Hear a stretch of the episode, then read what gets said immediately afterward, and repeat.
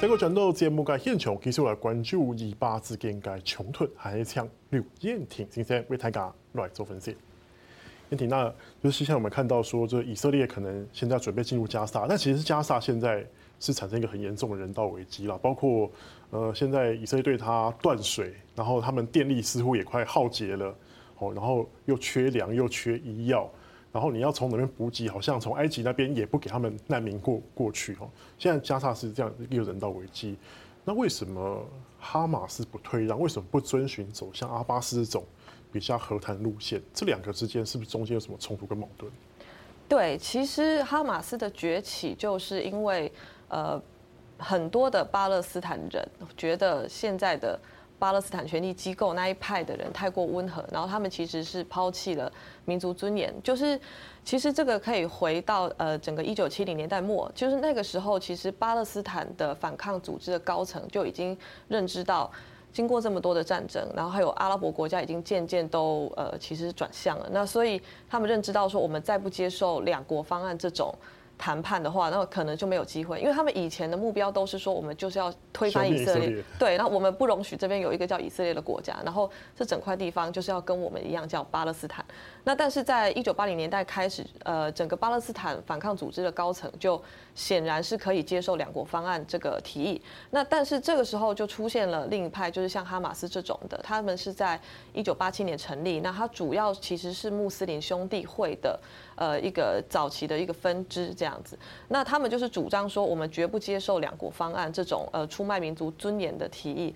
他们觉得我们就是一定要消灭以色列，所以后来他们就用这种路线开始跟呃阿拉法特进行这个夺权。那阿拉法特就面临的这种呃有点内外。交迫的情况，所以后来其实奥斯陆呃一九九三年奥斯陆协议的时候，就阿拉法特签了这个东西嘛。那其实它就是一个两国方案的一个尝试，但是那个时候哈马斯就说我们绝对不接受，然后他们又开始去做这个恐怖攻击。所以其实他们在一定程度上被后来的一些学者指呃指责说。其实他们呃，就是因为他们早年这些攻击，导致两国方案的尝试没有办法成功，就是这个是原因之一。当然，同时以色列他们也没有完全遵守，这也是事实。你现在叫哈马斯放，似乎也不太可能，然后，但是我们现在看到一呃，现在西方国家都一片的谴责嘛，吼，包括像美国先连那个航航空母舰都派都都已经派过去镇着了。那但是就是有一个国家，就就是中我们对岸呐，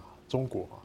他就是提了一个说恢复要寻求当地的和平方案，就是唯独回到两国方案。现在来看这两国方案，感觉好像也不太可能吧？对，其实从我的角度来看，我觉得两国方案它是一个已经呃死掉的东西。但是就是说中国这个表态，呃，我个人觉得它不会太突兀，是因为这一次联合国它也是这样说。那其实基本上联合国这几年只要有以巴冲突的话，它的官方的口径都是呼吁回到两国方案的谈判。那其实我们也可以看到，因为可能台湾这边的媒体主要还是跟着西方的这个口径走。对，所以就是基本上他们会去一直强调说，就是可以看到，如果是亲美国的阵营，他们会比较强调跟以色列站在一起，然后以色列有呃反击的权利，会去强调这两点。但是如果是相对同情巴勒斯坦的国家，或甚至是呃像全球南方，呃南非、巴西这些呢，他们都是呼吁要回到两国方案。但是就是像主持人您刚刚说的，其实两国方案它是一个已经。很难看到呃未来的东西，就是因为呃它的基础的假设就是说希望回到一九六七年的边界，但是这个已经不可能，是因为以色列这些年它的定居点一直不断的扩张扩张。那现在住在约旦河西岸跟东耶路撒冷的定居点的人数呢，已经有七十万。那这些人其实，在以色列国内，他们代表的就是一股强大的这个力量，叫定居者运动。那那算是很右派的势力了。呃，对，可以这么说。但有一些民众可能不是，他们可能只是觉得我们想要过去，但只是说这个运动它背后有一些这个政治势力在推。那所有的政府，他要把这些人叫回来，他应该都要付出垮台的代价，然后也可能叫不回来。所以基本上这个东西它是很难被实践的。那另外就是其实呃两国方案它还有一个重点就是双方要不断的谈判，包括谈判耶路撒冷归属的问题，还有就是说这个呃双方的这个呃，维安的权利这个要怎么分配的问题。那但是就是说，现在以色列跟巴勒斯坦双方内部的和平阵营，就是主张要谈判的这个阵营，其实都不断的在缩小，已经已经不是主流派了。对，不是主流派。那所以其实基本上，当然这些年也有人。建议说，是不是就现有的边界进行谈判就好，不要回到一九六七年的边界，然后这样这样的情况下。弄一个两国方案，呃，但是就是说，呃，他就是会面临很大的问题嘛，就像刚刚讲的，内部就瞧不拢了，尤其是包括巴勒斯坦内部也有这样的压力在嘛，对不对？也不可能。对对对对，就像哈马斯，他其实他一直以来他都是两国方案的非常强悍的反对者。那他主要是他在二零一七年他做了一个宪章的修改，有去讲到说，哦，我们其实也不反对就一九六七年的边界进行谈判，但其实就算是这样的表述，它在现实中也很难实现。嗯，是。那接下来看到就是说，这次哈马斯这个火箭弹一下，就看到其实周边很多就是激进的分子都已经开始在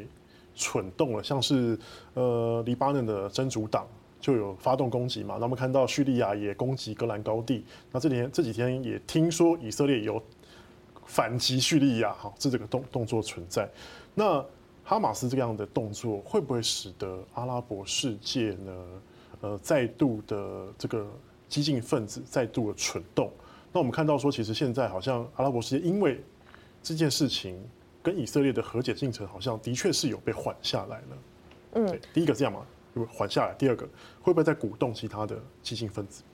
呃，是，那第一个就是说和解进程缓下来，这个其实是呃各方判断一个必然的发展，就是说，因为虽然阿拉伯国家实质上已经不愿意在巴勒斯坦问题上投注太多的呃像是军事的支持或是政治能量，可是就是因为这件事它还是一个政治正确，所以他们没有办法在这种情况下宣布说我还要跟。以色列建交，这个其实是很困难的，政治上会有困难。所以你看，像沙乌地，他就第一时间他就说：“哎，我们跟巴勒斯坦人民站在一起。”那但是就是说，这个会不会逆转这个呃以色列跟阿拉伯国家建交的潮流？我个人觉得很难。就是说，这个潮流是很难逆转，但是它可能就是会延后几年发生，就是说不定几年之后。呃，建交的进程会再重启。那另外第二个问题是刚刚提到这个整个阿拉伯呃国家的那些激进组织的这个问题。那其实我觉得我们可以来厘清一下这一次行动的这些组织，其实他们背后都是伊朗在支持，就是包括像黎巴嫩真主党，它其实是。